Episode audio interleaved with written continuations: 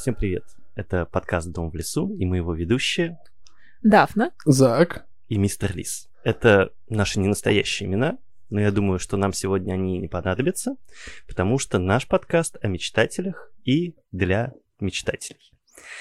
А, мы дружим достаточно давно, и, в общем-то, за все, весь период нашей дружбы каких только увлечений мы не перепробовали и чего мы только не делали.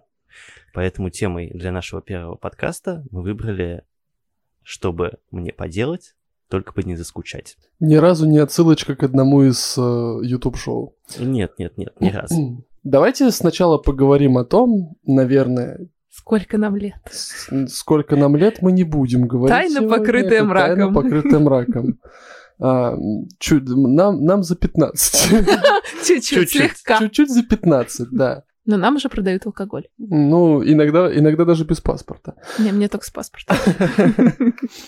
Вот. Но на самом деле возраст это всего лишь цифра, как говорят некоторые люди. А вопрос в том, что вот сколько бы вам ни было лет, чувствуете ли вы себя взрослыми на 100%? Как бы это не секрет, да, я, наверное, могу озвучить, что мне 32. На самом деле, иногда возраст становится как раз-таки проблемой в моих увлечениях, потому что э, многие люди считают почему-то, что если тебе 32, э, ты должен, там, не знаю, накрыться э, погребальными одеждами и уже начинать медленно ползти в сторону кладбища, а не там заниматься танцами, э, там, музицировать или там что-то мастерить, потому что это все вот этим молодым и свободным Ну да, это все от лукавого, да. Э, Вот. А вы, пожалуйста, накрывайтесь погребальными одеждами. Да-да-да. Ну нет, я все еще не чувствую себя взрослым человеком, и я не уверен, что такой момент вообще когда-нибудь в моей жизни наступит. И я не знаю, а вот что должно произойти, чтобы вот, вот что-то такое случается, и все, ты взрослый. Дафна, а ты? Ладно, мне, мне не 32. Я, я помладше. Я предпочту умолчать на сколько? На пару дней. Я шучу. Нет, на самом деле, когда меня в магазине спрашивают паспорт, а, я иногда пугаюсь, думаю, я сейчас достану, а мне все равно ничего не продадут. Я не чувствую себя взрослым, а, только лишь потому, что в Ты душе... самый младший. Я в секту людей после 30 вступлю, когда мне исполнится 30. Вот, поэтому я... Я думала, ты сейчас скажешь, я все, кто людей после 30, заманиваю всех пропащих. Как ты угадала? А, Короче, да, я не чувствую себя взрослым, потому что в душе мне 16. Вот, все. Мне 19. Нет, подожди, 21. Мне нужно, чтобы мне продавали вискарь. Да. А вискарь ничего. Блин, 21. ладно, тогда мне 23. А я все еще комфортно чувствую себя в своем возрасте. Ну, да. Наоборот, это какая-то прикольная фишка, что, дескать, тебе 32, и ты немножко ебанутый. А все вокруг тебя младше. Да, Да. Лет на 10. Но, кстати, не менее ебанутый, чем ты сейчас, как бы. Ну, потому что мы малолетки. А, ну, в целом, да. Вот. А он за нами присматривает. Он говорит, та-та-та. Вот оно в чем. Мы просто... Зак, Дафна и мистер Лис. Понимаешь, это же уровень. А, у нас, у нас стендап-подкаст сегодня, я так понимаю, да? А кто чем занимается сейчас? ну я вот где-то уже год как открыл свою маленькую кожаную мастерскую. Никогда не думал, что вообще я умею что-то делать своими руками, но оказалось, что могу. Короче, руки с правильного места растут, получается. Ну, я до недавнего времени думал, что нет. Я думал, что всякие вот эти вот ремесла про э, взять там кусок чего-нибудь и сделать из него красоту, это вообще не моя история. Что это нужен определенный склад характера, что нужны определенные знания, навыки. Оказалось, нет. Ты просто открываешь YouTube и делаешь. Потому что, слава 21 веку, у тебя есть просто куча возможностей за тем, чтобы подсмотреть, подглядеть, кто, как и чего. Ну, я в свою очередь хочу сказать, что я веду телеграм-канал. Ам, Будет, конечно, самонадеянно говорить, что это крупный телеграм-канал, потому что он очень маленький, там 29 подписчиков, но я все еще стремлюсь к, к такому вот набору популярности. А, канал про поп-культуру, про то, что я слушаю, смотрю, а, читаю и советую это все тем людям, которые на меня подписаны. Вот. Зачастую я сейчас скажу так, что иногда все то, что я советую, я не смотрел и не читал, но мне, во всяком случае, это на первый взгляд приглянулось. И поэтому я спешу это посоветовать другим, чтобы другие оценили, посмотрели, почитали, а потом за ними следом я. Ну, такая своеобразная насмотренность получается. И это очень прикольно. Вот. В принципе, все. В остальном про работу свою я рассказывать не хочу. Там все достаточно скучно, повседневно, и э, никакой ценности для мечтательного подкаста, скажем так, это не принесет. А вот Саня может рассказать что-нибудь отличное от этого, наверное. Ха, а я работаю пальчиками. Звучало двусмысленно. Я пишу книги. И издаешь. И у меня нет синдрома самозванца. Нет, подожди, а вот, ну, интересно, а почему тот, кто пишет книжки, он писатель?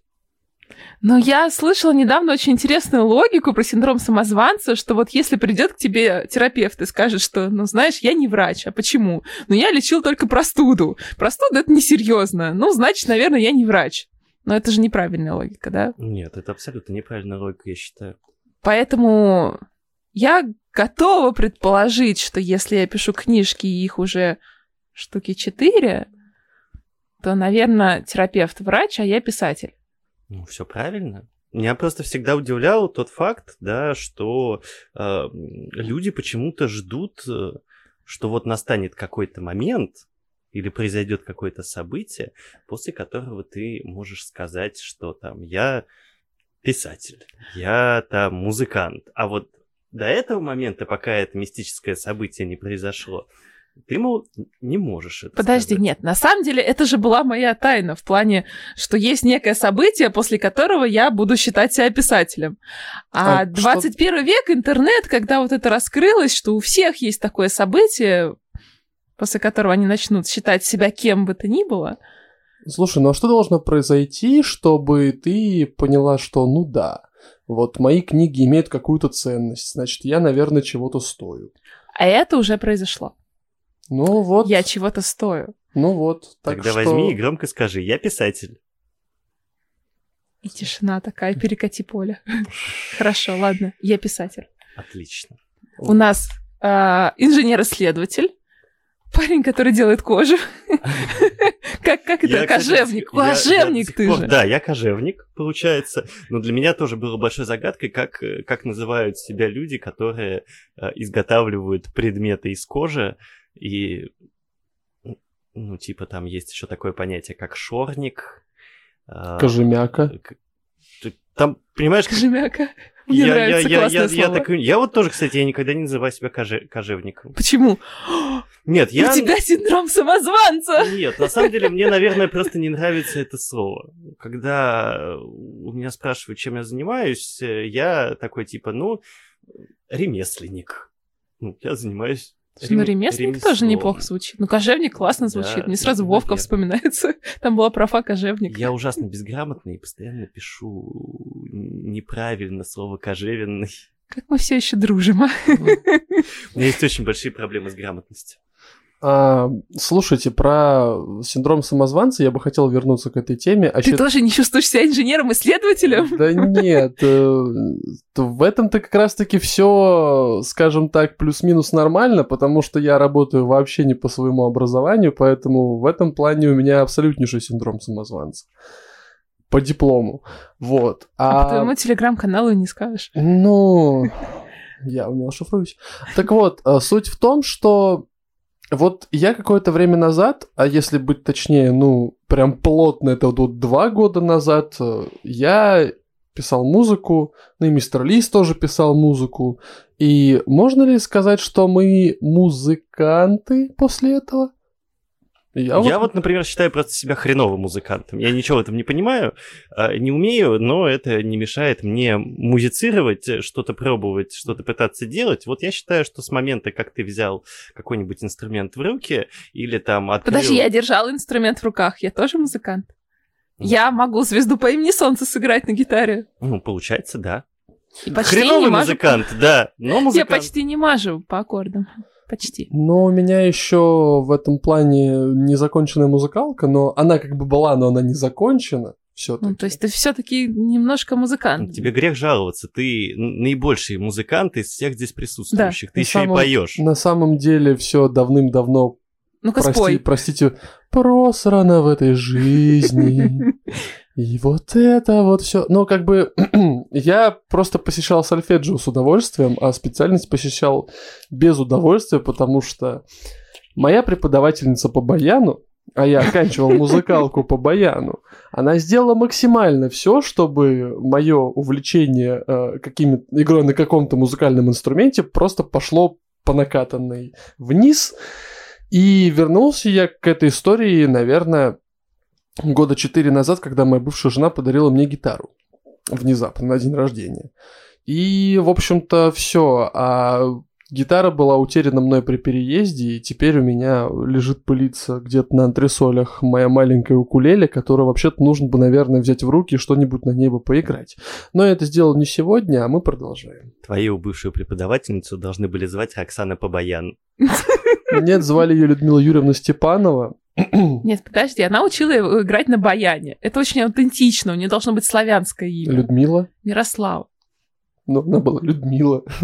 Ну. Мне понравилось, э, я сейчас читаю одну книгу, и там есть героиня по имени Чернава. И мне прям, думаю, блин, какое, какое красивое имя, Чернава. Мне То представляется есть... такая училка русского. Чернава Ильинична, можно вас на секундочку? Нет, это, Завуч. это была молодая и дерзкая ведьма.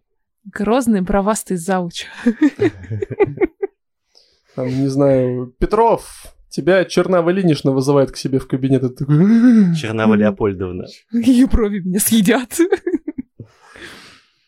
Итак, значит, у нас здесь собрались э, кожевник, который ремесленник, э, музыкант, инженер-исследователь. И ведущий телеграм-канала. Ведущий телеграм-канала. А, подожди, а мой телеграм-канал считается, если у меня подписчиков больше, чем у него, но все еще меньше сотни? Ну, если ты готова назвать себя телеграм-блогером, то да мне нужно инициирующее событие, после которого я стану телеграм-блогером и отрину сам... синдром самозванца. Это инициирующее событие у тебя в голове. Ты должна сама встать и сказать, я телеграм-блогер. И с этого момента ты телеграм Лунная призма, дай мне силу! Я телеграм-блогер! Отлично. Вот мы разобрались. Sailor Moon, э, мы тут вспомнили все дела, и вообще прикольно вот эти вот все сериалы, которые вот показывали там в период э, всякого нашего вот это вот юношества в нулевые там. Когда, У меня все еще юношество. Когда, ну, тебе 18, мы 21. уже это выяснили, 20, А да. нас вообще в России молодежь, что до 35. Ну, мы молодежь еще. Да. Мы, мы все мы еще молодежь. старые. Да.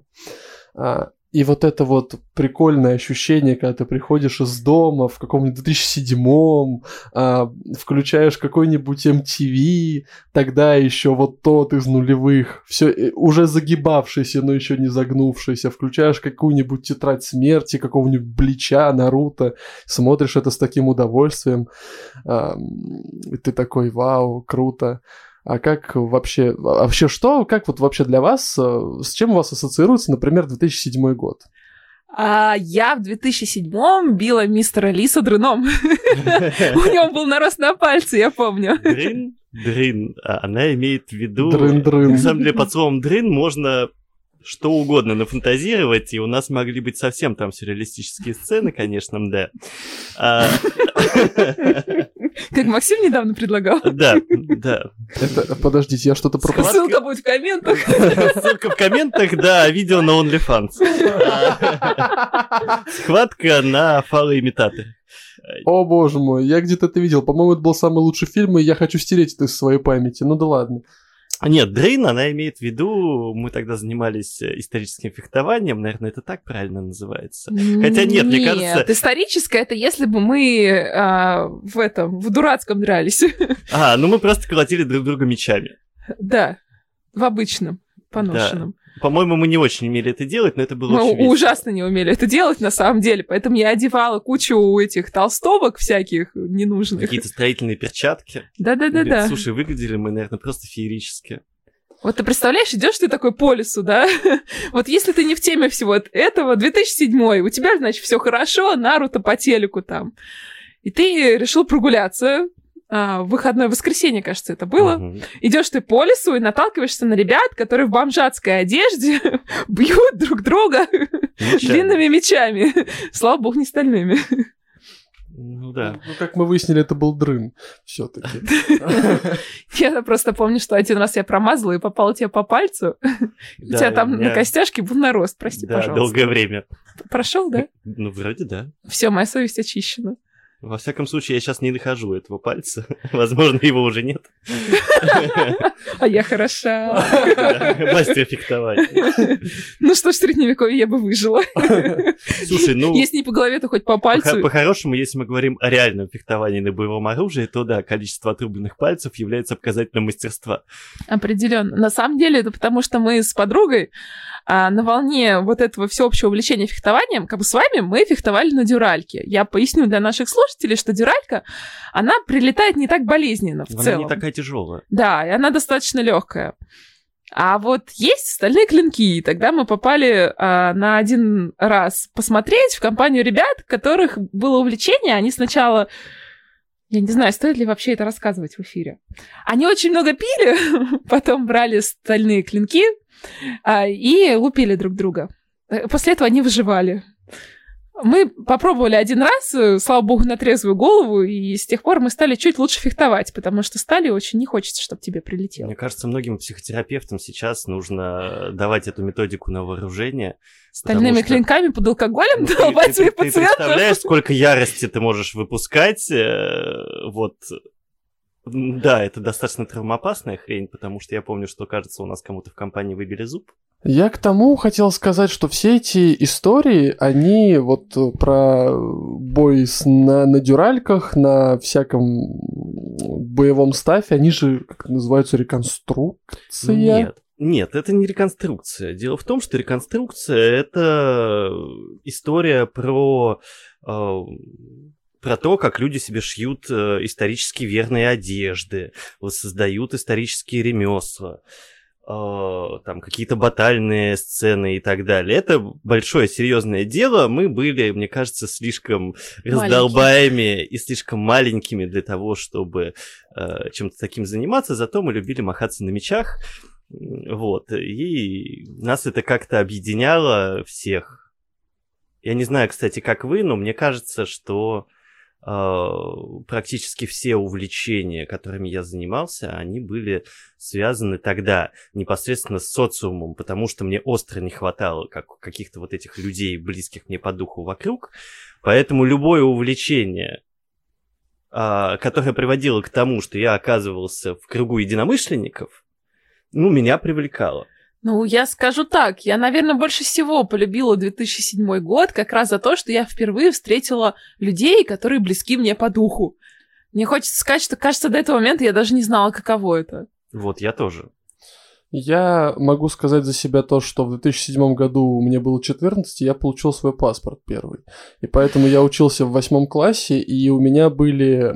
У меня был сомнительный класс, который очень любил травить э, всех, э, в том числе и меня, потому что я хорошо учился. У нас почему-то в моем родном городе А-класс был это полнейшие оторвы, Б-класс вообще оторви и выбрось. Но в А-классе были ботаники, а я был в этом, в числе вот этого всякого ботанического сада. Вот, и... Ой, а мы друг друга дрынами в ботаническом саду Как били. раз, да, у нас было место встречи ботанический сад. Вот. А, свой круг по интересам я нашел только когда поступил на первый курс института. Это был как раз 2010 год, это был не 2007. Но как раз-таки вот весь тот э, ренессанс моего сознания в плане того, что есть люди, которые близки мне по духу, он случился именно вот на первом курсе института, потому что школа для меня это какое-то вообще абсолютно темное пятно, к которому я не то что, не, которое не то чтобы хочу вспоминать, вот так. Ну, Мне скажу. кажется, у нас у всех воспоминания о школе приблизительно такие. Я очень не любил школу. Я сделаю молчаливое согласие. Вот. А, То есть, э, вот, э, чтобы вы понимали, да, как вот обычно люди выглядели тогда. Это вот э, с расцвет субкультур, это вот эта вот черная одежда, вот эти крашеные волосы. волосы, Зеленые линзы. зеленые Это про линзы. меня. Да. А я вообще-то был обычным, обычным мальчиком, которого одевали мама с папой на базаре, одевали максимально некрасиво, и меня об этом они, как правило, не спрашивали, а если спрашивали, мое мнение не учитывалось от слова абсолютно. И как бы я с 14 до лет 19 я, это, я был ходячий антисекс, и как бы Поэтому я очень долго сокрушался тому факту, что на меня не обращает внимания никто вообще. И никто не хочет со мной не общаться, никто не хочет со мной тусить, никто не хочет со мной встречаться. А, но, тем не менее, как-то в 15 лет я все-таки э, парочку друзей я обрел, но вот конкретно вот больше вот это вот комьюнити, которое вот было по интересам, оно все-таки случилось со мной уже в институте. Ну, как у всех, у нас тоже в институте. Вот. Так что вот так да, вот. Я отдельно вспомню эти зеленые линзы, когда я впервые увидела лиса. И у меня был ступор где-то, наверное, на минуту, потому что он подходит вот в этих черных одеждах, черными волосами. Я был готом, да. А, я просто скажу, он сейчас лысый, уже очень давно, поэтому по нему даже не скажешь. И смотрит такими пронзительно зелеными глазами, говорит привет, а я молчу. А, да вот даже сейчас вспоминаю, я все равно молчу, потому что это выбивает из колеи. Ты не привык встречать в жизни настолько зеленые глаза. Да, я помню, у меня даже в электричках люди спрашивали, ну, типа, настоящий ли это цвет, потому что они, конечно, были ядреные весьма, но все равно у людей были сомнения, э, естественно или неестественно эта история. Ну просто в остальном ты был настолько черный, что зеленый очень выделялся, извини. А, вот, и, скажем так, тут еще есть один фактор некоторый, что, допустим, когда мне было там 16, 15, 14 лет, когда был тот же самый 2007, когда все красили волосы, били себе уши и татухи, мне, допустим, этого было нельзя. И сейчас, будучи там уже взрослым дядечкой по цифрам, да, я все-таки решаю восполнить эти пробелы. Э, и у меня пробито два раза левое ухо, то есть у меня две серьги. И я теперь пепельный блондин. Вот тут внезапно как бы так случилось на прошлой неделе, что я решил осветлить голову. Вот, мне в целом все. Вот, вот теперь, вот сейчас я могу сказать абсолютно точно, что мне абсолютно нравится, как я выгляжу и как я себя вижу. Это прям победа, я считаю. Мне кажется, моя мама до сих пор меня убьет, если я сделаю себе татуху или что-нибудь приколю. Мне тоже так казалось, но я вот тут полгода назад сделала татуху, ничего не случилось. Блин, это мотивирует. Да, и вот когда мне было там условно 14, 15, 16, все мои друзья там ездили в походы, в палатки, куда-то за город, брали с собой гитары, вот эти вот кучи мяса, шашлыки, то есть это все было так круто, а у меня, допустим, вот этого не было. Оно у меня случилось только, опять же, вот в плюс-минус осознанном возрасте. То есть 25 плюс, когда мне уже было, я в первый раз поехал в поход. Не сказать, что мне там понравилось. А, возможно, это фактор той компании, в которой я был, потому что когда я в последний раз ехал, ездил в поход в прошлом году, и вот там было хорошо. Ну, то есть э, не смущало ни, не смущал ни сон на траве, на вот этом вот коврике, ни какие-то условия того, что ты в низине, наверху жара, внизу холодно. Ты мне, на меня просто так смотришь, будто я должна подтвердить, что это ужасные условия, но я просто хожу в походы с 2007-го. Ну, вот. Я как раз это люблю, да. Но я это полюбил относительно недавно. К сожалению. Это я тебя еще в горы не водила. Ой, очень хочу, кстати. Да. Мне кажется, я буду дико ныть. Да, да. Но я этого очень хочу. Я дико ныла. Я когда шла, меня все ненавидели. Нет, на самом деле не ныла, я молча про себя ныла, но шла так медленно, что меня ненавидела вся группа. А я просто думала, что я сломаюсь тут в середине, и меня заберет вертолет. Но нет, я дошла. А что у вас за истории с походами? Очень интересно, кстати. Ну, вот как... как раз-таки мы из тех людей, мне кажется, есть несколько типов походников а, точнее два, как мне кажется.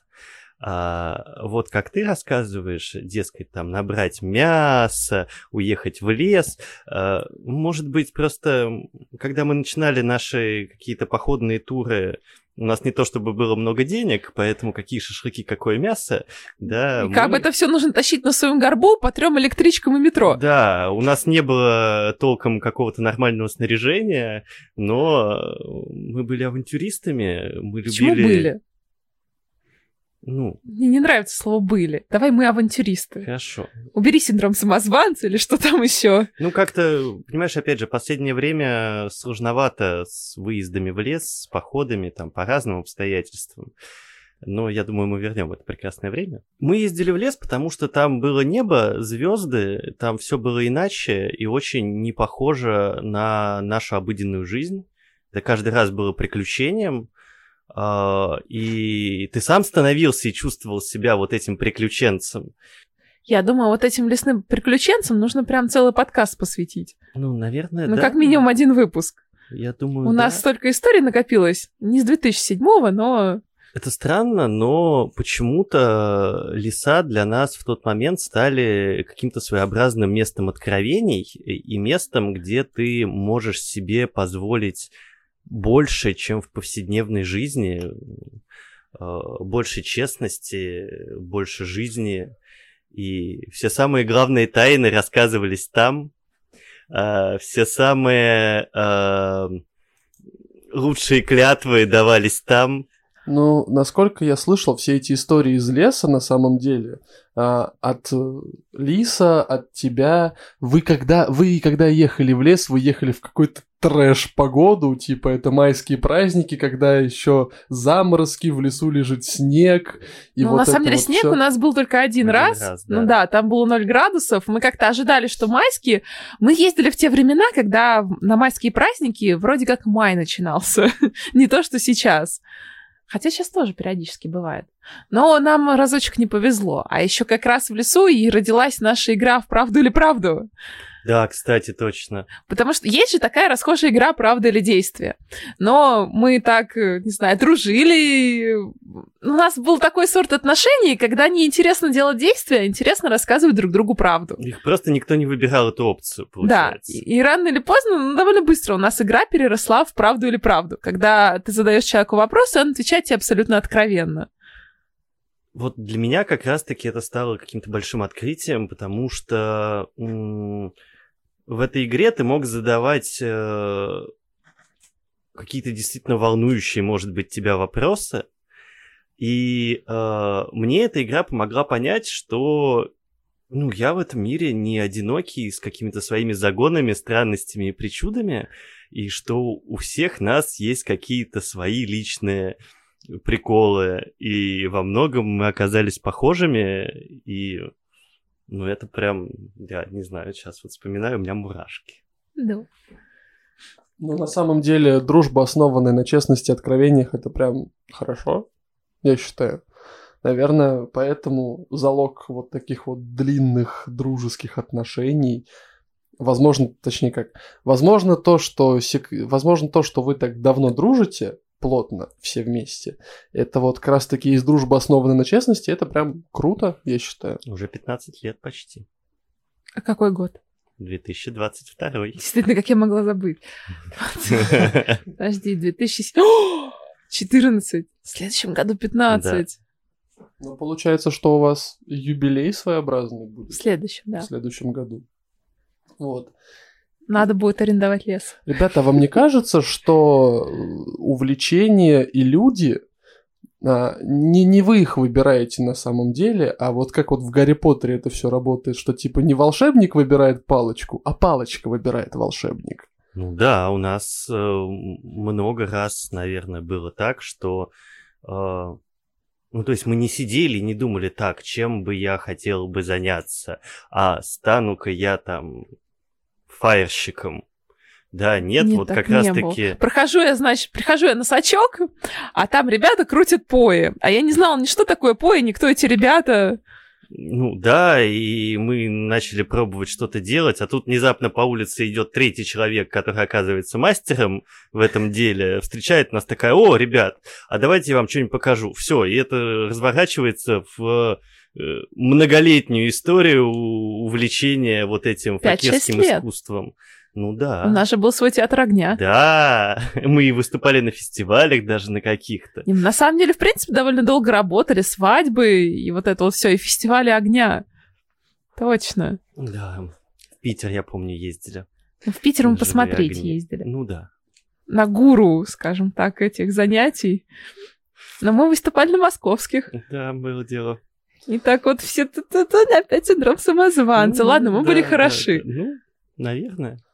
Да, именно поэтому, когда я выставлял в одну запрещенную соцсеть с картинками сторисы с э, фарщиками с ВДНХ, вы их э, активно засирали, потому что они кругом, и они стрёмные. Нет-нет-нет, потому что у них плоскости, идут плоскости по одному месту. Я терпеть, Это- честно, я признаюсь, я терпеть не могу большинство фарщиков, которые выступают на всяких таких общественных мероприятиях, потому что откровенно, как человек, который занимался этим больше пяти лет, я вижу, что они делают плохо. Про плоскости это некоторые профессиональный сленг, тут сложно объяснить. Ну да, это скорее история про то, что представь, вот ты э, там, не знаю, э, развил свои вокальные данные так, что ты там выступаешь в опере, да, а тут э, идешь по улице, и там э, уличный певец, который поет, ну так хреново, ну так плохо, но, видишь, ему ничего не мешает выступать тоже. Но, кстати, справедливости ради стоит отметить, что ни один из уличных музыкантов, которым не попадался на Арбате, вот в этих вот переходах на Курском вокзале, не вот эти вот инструменталисты, они не играют и не поют плохо, они делают это хорошо, и ты восторгаешься и не понимаешь, почему вы все еще в переходе, почему вы все еще не на радио, почему у вас нет своего классного хита, который вы можете выдать. И это странно, но, возможно, в парадигме этих людей им это и не нужно. То есть я не могу это сказать на 100%, потому что я со всеми ними не общался. Вот. А И- большая часть фаерщиков, которые выступают, не умеют ни черта. И в этом Ну- проблема, потому что а, зритель, зритель не может понять разницы между плохо и хорошо, потому что, ну, для него это зрелище в любом случае. Там человек в связке с огнем всегда будет смотреться зрелищно, даже если он просто стоит. Но вот в первый год, когда мы только начали этим заниматься, мы регулярно крутили на улицах. И были настолько же плохи, как Да. эти ребята. Причем мы без зазрения совести ставили шляпу на каком-нибудь ВДНХ, да, или около МИИ, ну вот вашего Имейте института. в виду, это противозаконно. Уже? Или тогда И тоже? тогда тоже было. Я Мы уже знала. были тогда бандитами. Бандиты, мы, не- мы пираты. Мы ставили шляпу, Закры- Закрывали один глаз, ага, попадали себе на- сначала в глаз. Нет, не попадали. Ладно, мы не настолько были самое больное, когда вот эта горящая фигня прилетает в промежность. Не, не прилетало. Я помню эту замечательную историю, когда вы крутили на сачке, и прям, прям огонь-огонь, я помню, что, насколько я помню, сейчас могу ошибаться, что в каком-то из деканатов увидели огонь на втором этаже. Да. Меня уводила охрана нашего университета. А, Вот, да. И... А это вот с того раза мы не крутили это, огонь на это сачке? был мой первый раз, когда я взял Первый в руки привод. огонь. Меня повязали на первом же, э, как это, концерте. Вот, настоящий анархист. Э, Да, Ну, в общем, с момента, как мы научились делать это относительно хорошо, выступали мы редко и за деньги. Да. Ну, Без шляпы и вот И этого вот, всего понимаешь, уличного. опять же, вот эта загадка, загадочная загадка, да, ты вроде бы многому научился, ты вроде многое постиг, ты многое освоил, а чем профессиональнее ты становишься, как будто бы становится сложнее брать за это деньги. Или брать большие деньги. Вот у меня всегда была вот эта проблема, даже с той же самой кожей. Ну, то есть я вижу прям ультрамастеров, естественно, какие-то ну, популярные блоги по коже, которые я вижу в Ютубе, там действительно ультрамастера. И я как бы всегда себя с ними сравниваю и думаю, что, ну, ну я же только новичок, я же толком ничего не умею. Ну да, вещь получилась как бы хорошая, но ну, это же недостаточно профессионально, чтобы взять за это большие деньги. И, ну, наверное, поэтому я не могу это пока что сделать своей основной профессией, потому что, ну, мне прям неловко иногда брать э, Ну вот из фаер-шоу мы ушли примерно в это время, когда нужно было... Уровень профессионализма был такой, что нужно было брать большие деньги, а мы были к этому не готовы. Наверное, да. И театр огня взял и развалился после фееричного выступления на Московском Кубке огня. Но мы на нем провалились все-таки. Да ладно, ребята, которые выиграли, сказали, что они переживали. Ну, да. Хотя их было раза в три больше, чем нас. У нас было меньше десяти человек. Их была там целая толпа. У них было настоящее шоу, а у нас был просто огненный инвентарь в руках. Ну, И да. они переживали. Это было неплохо. Ссылочку на видео в комменты, да? А его нет, по-моему, уже. Я А я его выкачала. У меня оно есть. А, да. Открываем. Следите за нами в наших телеграм-каналах. Открываем Бусти, да, для таких артефактов. Ребят, а Мы все еще не готовы брать за это большие деньги, а за Ты нам тут маленькие... ну, бусти предлагаешь открыть. Да. За то, что мы просто говорим. Ребята, расскажите про болотку. Просто это же такая интеллект- э, интеллектуальная, хотел сказать. Это Нет. же, это же, это же такая, при- это же такая, при- это же такое прикольное легендарное место Москвы, про которое я очень много слышал, но воочию этого не видел, потому что уже этого не застал, потому что уже пришли на болотку и, и политика, и митинги, и все это как бы обесценилось и куда-то ушло в другие места. Вот мне бы очень интересно было услышать про болотку и про истории с болотки. Я же знаю, что вы там тусили. Ну, для меня тоже Болотная площадь стала таким своеобразным откровением, потому что я не знал на тот момент, что подобные места в Москве вообще существуют, куда ты можешь прийти в любую пятницу а, любой недели. И быть собой. быть собой, где происходит какая-то феерия, какая-то свобода. Вот, наверное, там привлекала свобода, да, э, потому что э, там были люди, которые выглядят странно, Как ты. они, ну да, Как я. они крутили огонь, э, они фехтовали, они танцевали, они устраивали просто какой-то большой карнавал, Из просто так и для себя, потому что это классно и здорово. Из какого-то момента от метро можно было идти чуть ли не закрытыми глазами под звук барабанов. Да. Ты всегда придешь на А это нужное самый место. центр, это прям рядом с Третьяковской галереей. Но потом времена поменялись. все И неформальная зона стала формальной. Неформальная зона стала формальной. Как-то вся компания развалилась. Может быть, люди выросли, может быть, уже не было надобности, потребности а, в этой тусовке. Как это? Капитан Джек, зачем тебе черная жемчужина? Черная жемчужина. Это свобода. Свобода быть собой. Хотя, если смотреть э, YouTube-канал какого-нибудь Льва Против, вот вы можете увидеть Болотную площадь как э, место шабаша всех сатанистов, дьяволопоклонников, алкоголиков и просто отвратительное тошнотворное э, сборище, куда лучше не ходить, потому что там одни маргиналы — это ложь.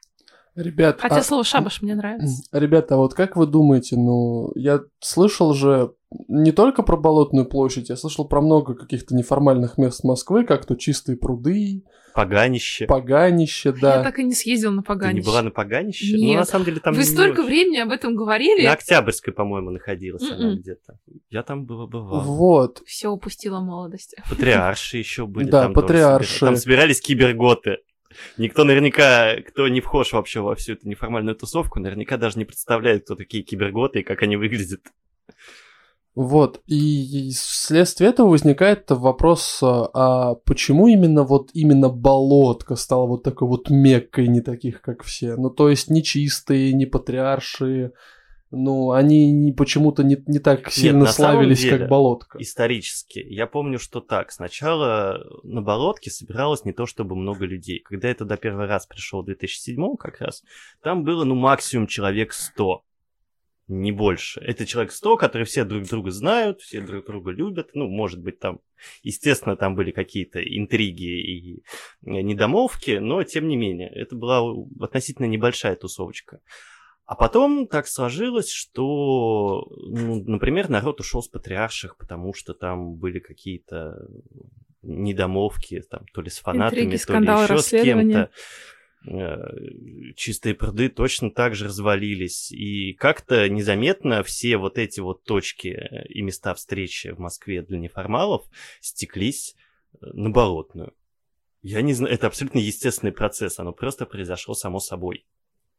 И бац, в какой-то год, буквально там через год-полтора, как мы начали туда ездить, э, мы приезжаем на Болотку, а там, ну не знаю, тысяча. Ну, не тысяча. Просто вся Болотная площадь была в людях. Ну, я помню, да, я помню времена, когда у нас еще получалось найти лавочку. Мгм. А потом были времена, когда сложно было найти место на травке под пледик. Да, потому что везде сидели люди. А теперь сравни это с габаритами Болотной площади и прикинь, что да, тысяча человек там была. Ну, зато там всегда хорошо было в минус 15, потому что в первые пару лет мы были настолько отчаянные, что ездили крутить даже в такую погоду. Да, Отчаянных было мало. На самом деле, вопреки расхожему мнению, огонь в твоих руках не настолько тебя согревает. вообще не греет. Просто в Питере, допустим, есть такое же антуражное место, как Марсово поле. Да, и как раз фаерщики собирались там на Марсовом. Вот. И феномен Марсового поля в том, что оно продолжает даже сейчас быть меккой не таких, как все. На самом деле, в Питере, насколько я помню, какие же это годы были? Девятый, десятый. Хорошие алдовые фаерщики собирались у Тюза. Мы как раз там с Рэмом познакомились Да. и вот со всей этой компанией. Ну, Питер вообще считался с точки зрения огненных искусств таким законодателем мод, что все самые крутые тусят там. Ну, потому что там же фестиваль, А, ну да. на который как раз мы ездили на прикладных, чуть ли не на электричках. Да, и у меня украли кошелек тогда с деньгами в поезде. А еще мы поехали буквально на один день просто посмотреть фестиваль.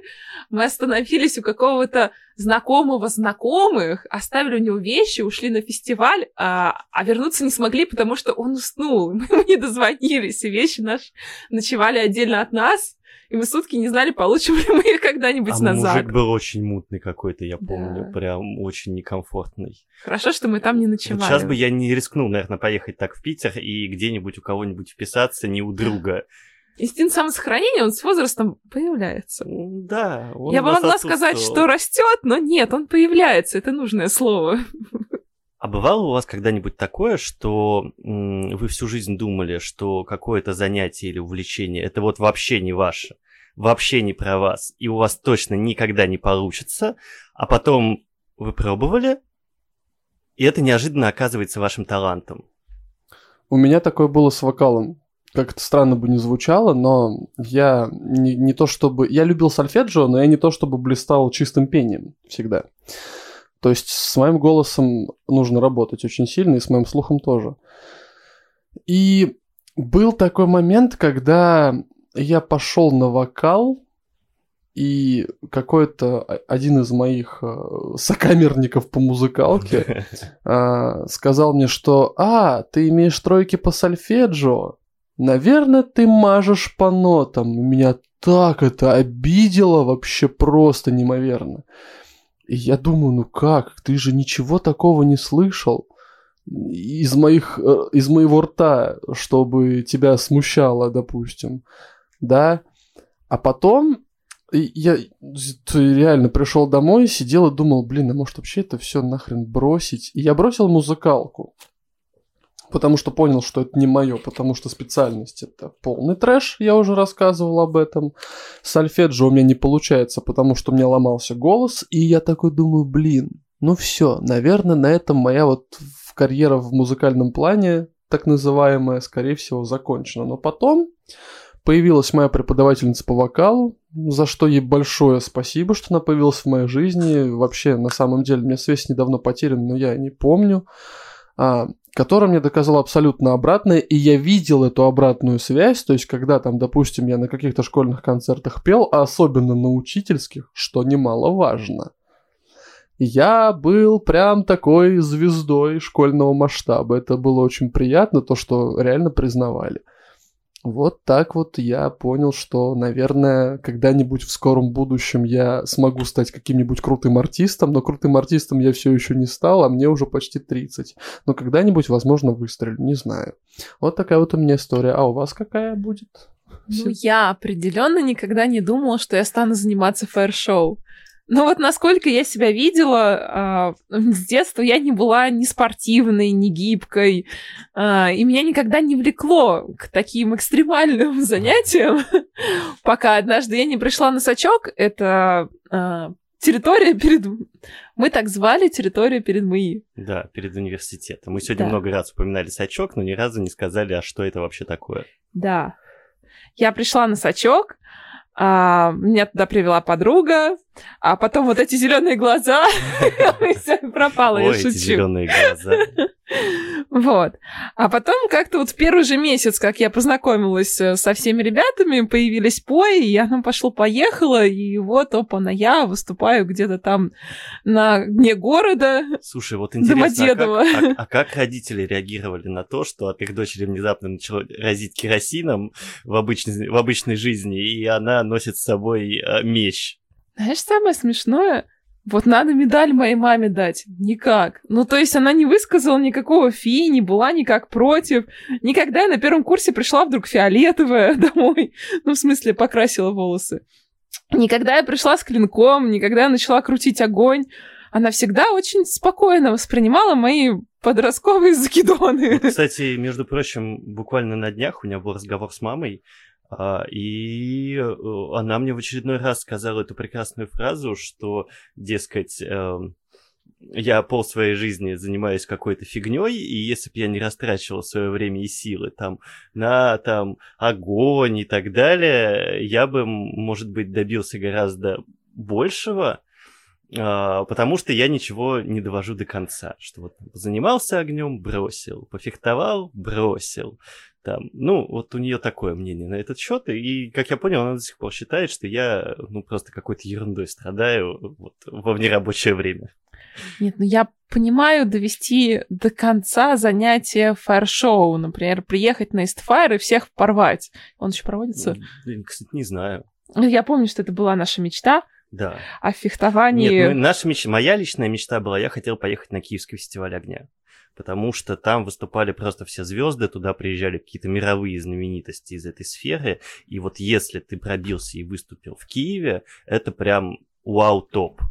А вот интересно, фехтование, это ты должен замахать самого крутого босса? Как это, Дункан Маклаус, в конце останется только один. Остаться последним фехтером в России. Ребят, а как Остальных это... потыкать. А как это работает на фехтовании с рапирой, допустим? Ну, есть дюралька, понятное дело, а есть же рапиры, которыми ты колешь как бы противника. То есть ты должен заколоть своего противника до смерти и остаться один? В рапирах я совсем не разбираюсь. Да, я знаю, это, что... Это уже спортивное фехтование, это немного другая э, сфера. Я знаю, что полторной дюралькой можно по рукам надавать, и противник убежит. Прости, пожалуйста. Я случайно, честное слово. обычно я. Убегал обычно я. Потому что я махала как бешеная. Да, она махала как бешеная, и мне было, правда, страшно. На самом деле это фейл, потому что нужно знать технику безопасности. Мы очень хорошо знали ее в фаер-шоу. А вот фехтование мы достаточно быстро бросили и с техникой безопасности. В общем, мы до нее не дошли. Слава богу, выжили. Давайте сойдемся на этом. Ну вот я если мы возвращаемся к нашему предыдущему вопросу, я никогда не думал, что у меня получится танцевать. А в итоге отдал танцеванию почти... Лет десять. Лет десять. Да, я то возвращался, то уходил, я менял стили, но тем не менее, приходя в каждую новую группу, я понимал, что я это умею, и мало того, у меня к этому талант. Лис у нас прекрасно танцует, и в комментах мы кинем и эту ссылочку. Возможно, я что-нибудь поищу. У меня там были какие-то... Что-нибудь с Вогом. Какие-то ссылки, да.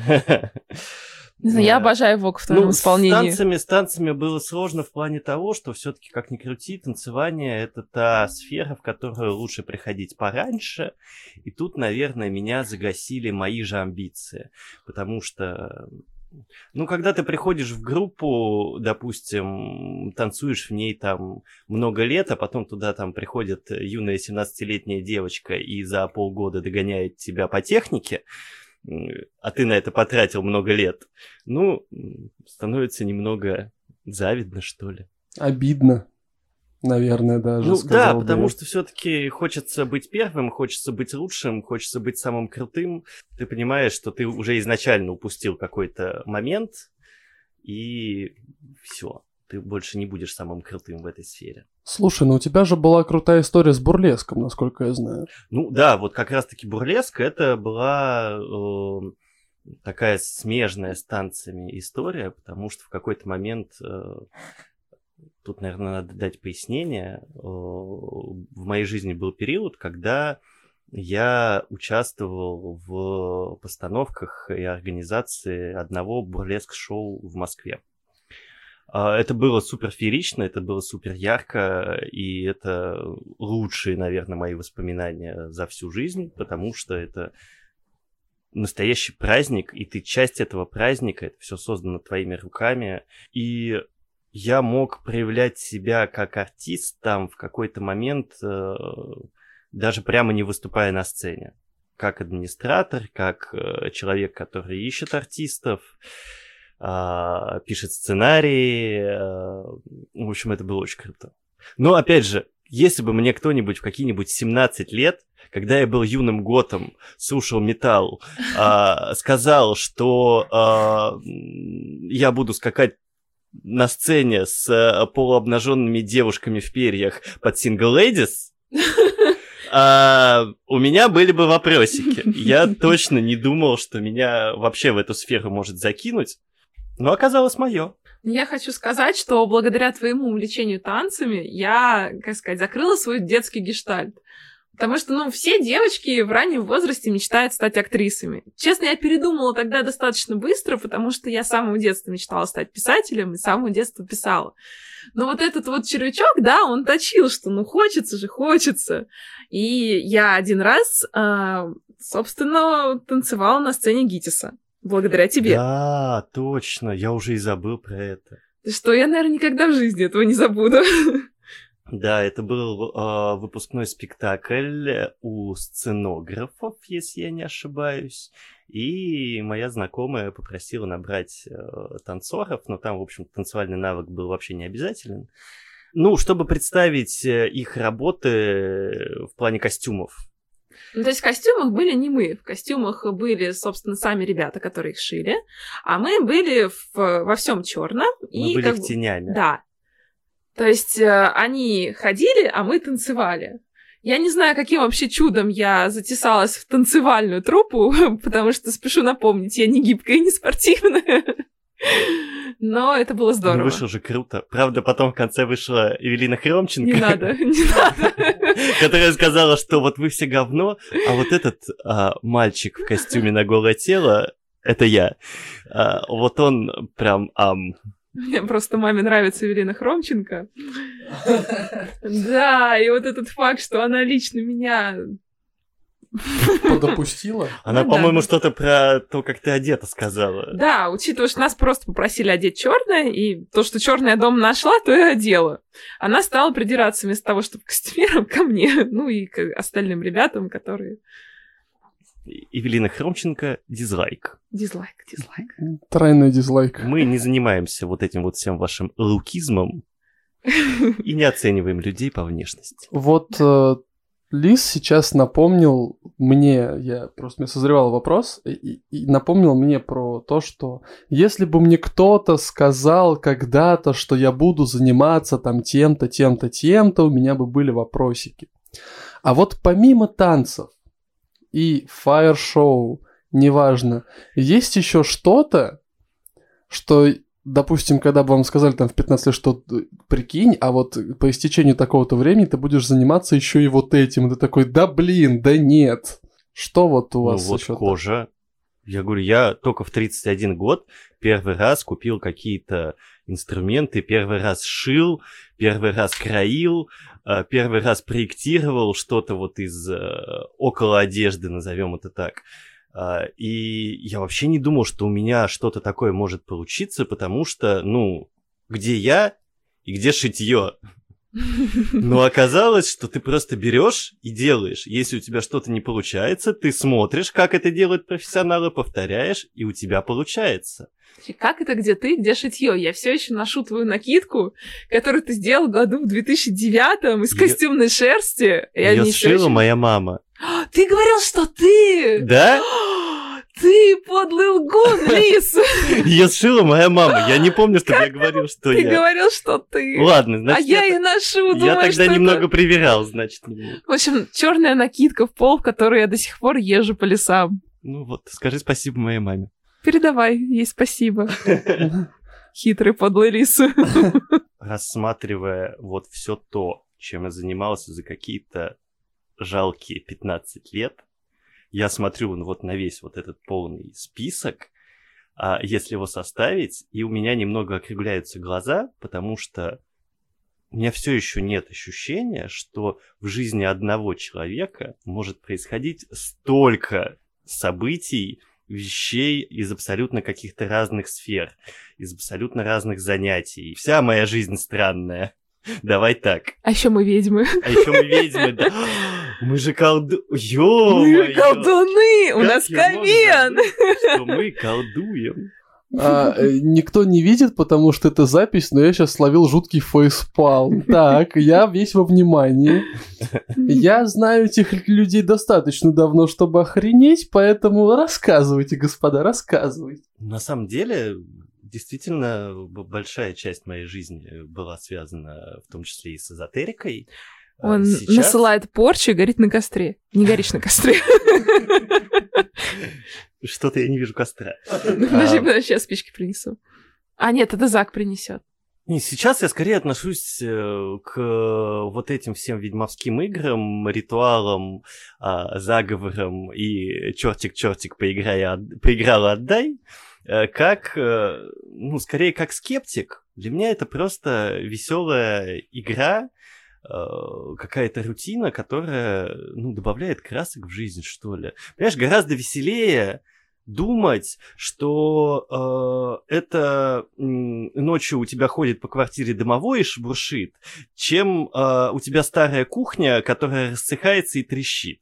Можно я расскажу историю, пожалуйста? У меня есть история жизни. Я очень не любил спать один дома, когда родители уходят в смену на работу, и телевизор стоял в гостиной.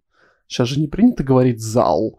Вот, поэтому телевизор стоял в гостиной, и в гостиной стоял диван, который раскладывается. я обычно включал себе телевизор, какой-нибудь Муз-ТВ, который там по ночам какую-то вообще дичевую музыку выдавал, он мне просто фоном играл, и я засыпал. Так вот, у меня в зале, в гостиной точнее, настолько сильно продувались окна, несмотря на то, что они были пластиковые, что все обои, которые были поклеены в этой комнате, они от сквозняка трещали по швам а я максимально был вот этой вот...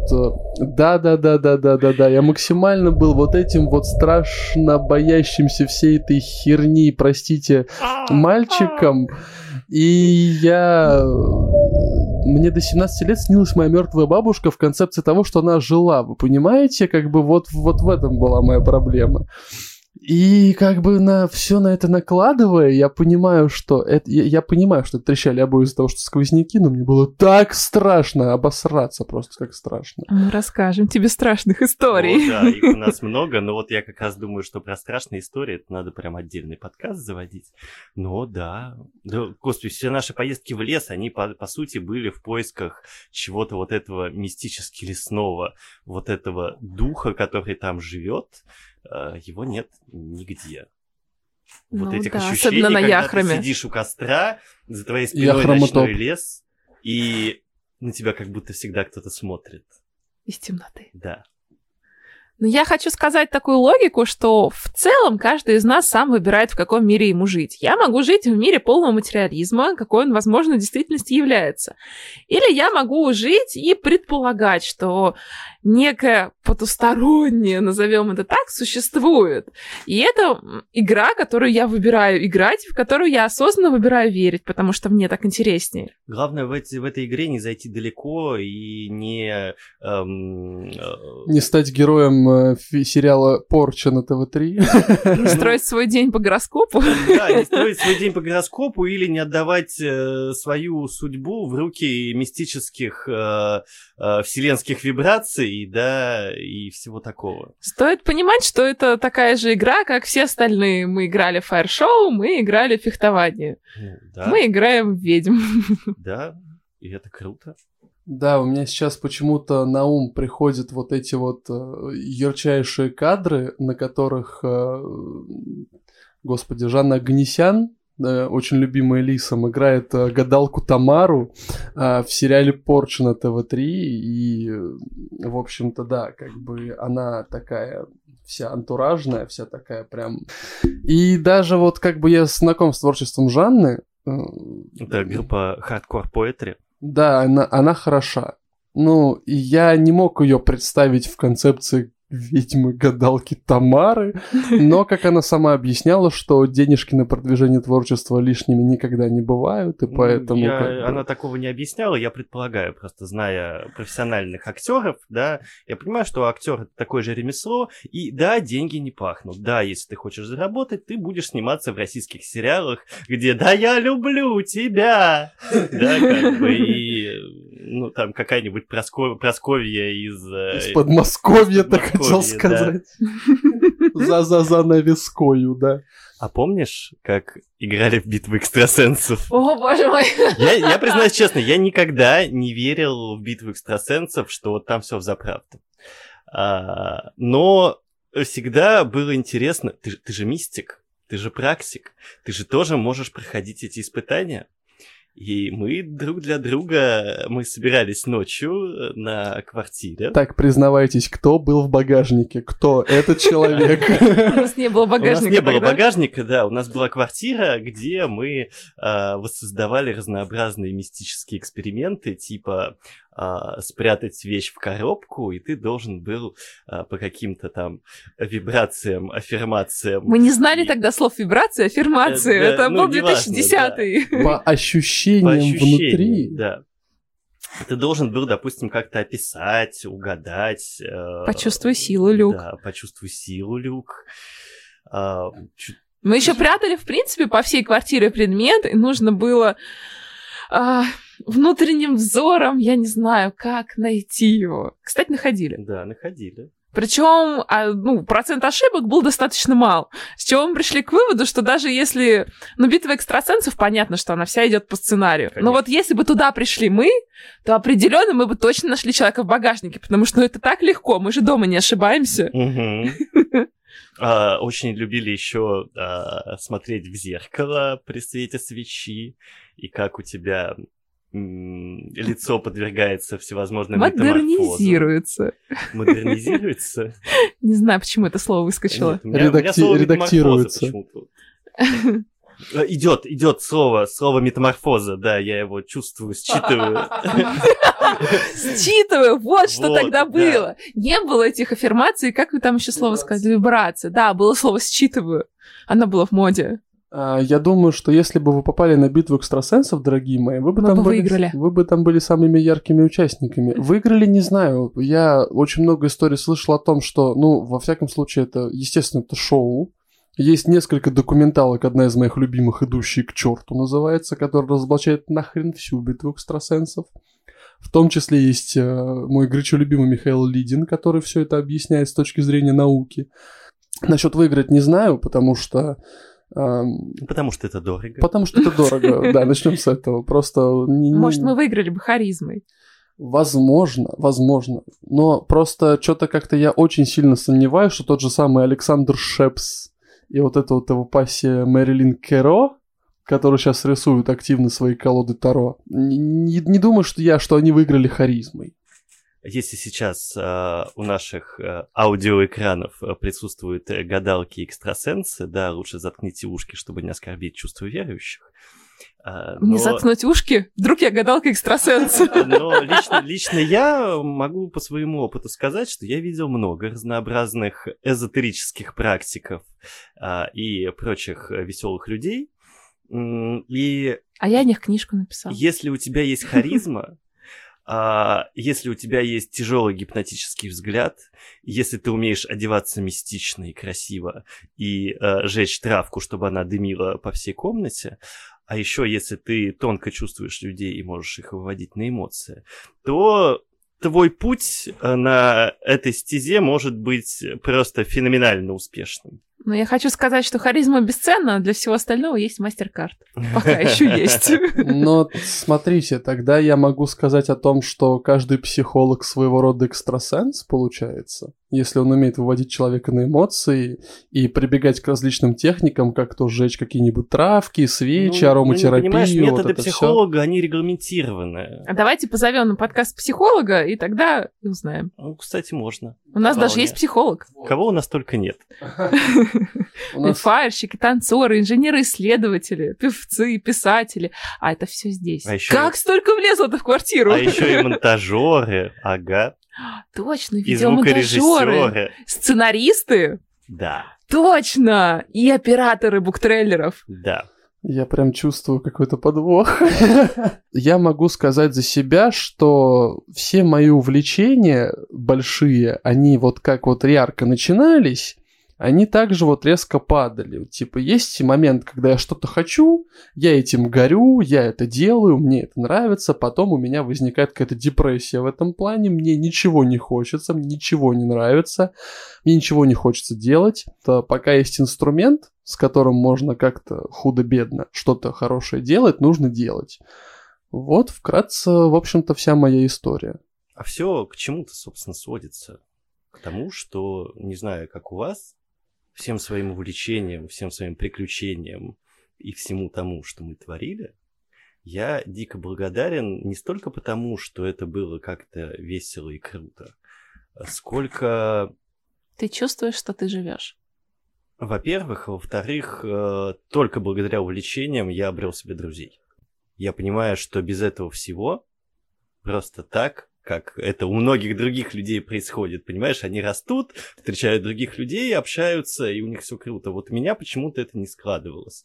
Мне нужно было, чтобы с моими друзьями я делал что-то общее, чтобы у нас э, была какая-то движуха, какая-то общая цель. Собственно, этот подкаст это очередное, ну, уже наше, не, не, не только мое, развлечение. Очередная новая движуха и очередная новая цель. Ну, я хочу, наверное, нас всех поздравить, ребята. Теперь у нас есть и подкаст. Мы подкастеры. Не знаю, правда, пока что с этим делать, но... Видишь, с подкастом получилось сразу назвать себя подкастером, хотя по факту на момент записи мы его еще даже не выпустили. Так что поздравляю, кажется, ты удачно справляешься со своим синдромом самозванца. Писатель, блогер, подкастер. Филантроп. Филантроп. Миллиардер. Пожалуйста, можно? Ну, пожалуйста. Можно хоть кто-нибудь из нас станет миллиардером. Да, всё равно кто. Да, все равно кто. Я поделюсь честно. всех станет проще, да. Так, Саня, я все, все, все зафиксировали, ты сказала, что поделишься, мы услышали. Так вот, ради чего мы все тут. Ждете, пока я разбогатею. Все, все затевалось именно ради этого, конечно же. Ребята, я хотел бы сказать э, о том, что этот подкаст — это очередная веха нашего какого-то совместного творчества. Я за это вам безумно благодарен на самом деле. Вы крутые, я вас люблю. И я вас очень сильно люблю. Ну. Я вас люблю. И И финальное, слушателей любим. Когда они Очень. появятся. и финальное напутствие, наверное, всем нашим слушателям. Мы сегодня рассказали просто о куче вещей, которыми мы занимались. И не бойтесь пробовать, потому что глаза боятся, а руки делают. Это настоящая правда. И если вам чего-то очень хочется, и вы хотите сделать себе какое-то приключение, овладеть каким-то навыком или просто классно провести время, берите и делайте. Страшно до того момента, пока ты не начнешь это делать. Очень даже согласен. Ну что, на этом будем заканчивать, я думаю. О, мы справились, мы умнички. Первым- Смазки всем в этом чате. Первому выпуску быть, и я просто безумно благодарен за то, что все-таки он состоялся. Вот. Очень вас сильно всех люблю, целую, обнимаю. С вами были Дафна. Зак. и мистер Лис. И мы всем желаем слушателям этого подкаста огромное... Все, ребятушки, всем пока.